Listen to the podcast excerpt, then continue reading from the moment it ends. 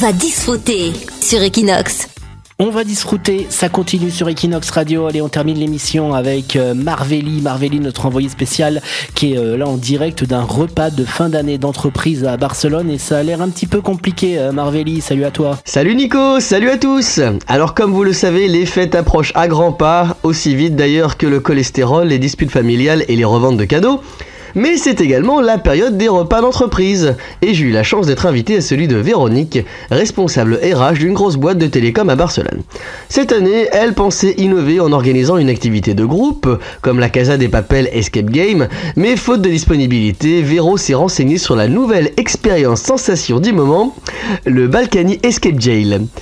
Malheureusement, l'entreprise ne pouvant dépenser plus de 15 euros par salarié, ce sera finalement un dîner traditionnel, valeur sûre, et qui met fin à deux mois d'angoisse pour trouver un lieu avec menu qui conviendra aussi bien aux intolérants au gluten, lactose, fruits de mer, fruits secs, œufs et eau minérale, qu'aux végétariens, véganes, mais aussi aux adeptes de foie gras, riz de veau et saucisses aligot.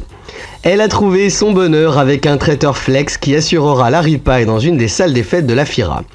Alors les 150 employés du groupe sont venus avec toute leur famille, sauf un, un certain Javier Dupont des Ligones, qui vient tout seul depuis quelques années.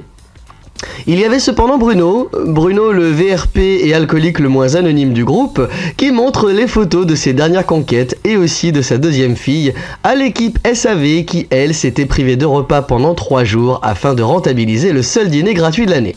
La fête a cependant failli être gâchée quand Martin, un informaticien du site de Vesoul, a demandé aux employés catalans pourquoi ils veulent absolument être indépendants.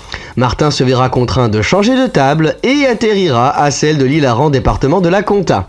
Martin a quand même tenu jusqu'au café, servi d'ailleurs par l'un des 20 stagiaires en école de marketing international fraîchement recruté pour l'occasion. Véronique, elle, a dû inévitablement faire face à Jean-Philippe, son supérieur, qui, comme chaque année, coupette à la main, vient lui exprimer à quel point c'est une femme formidable et que s'il n'était pas marié, il s'adonnerait probablement à la tentation de la courtiser. Bref, je vous laisse, je vais saluer Véronique qui savoure enfin tranquillement son burn-out. Moi je vous embrasse très fort et je vous souhaite à tous un joyeux Noël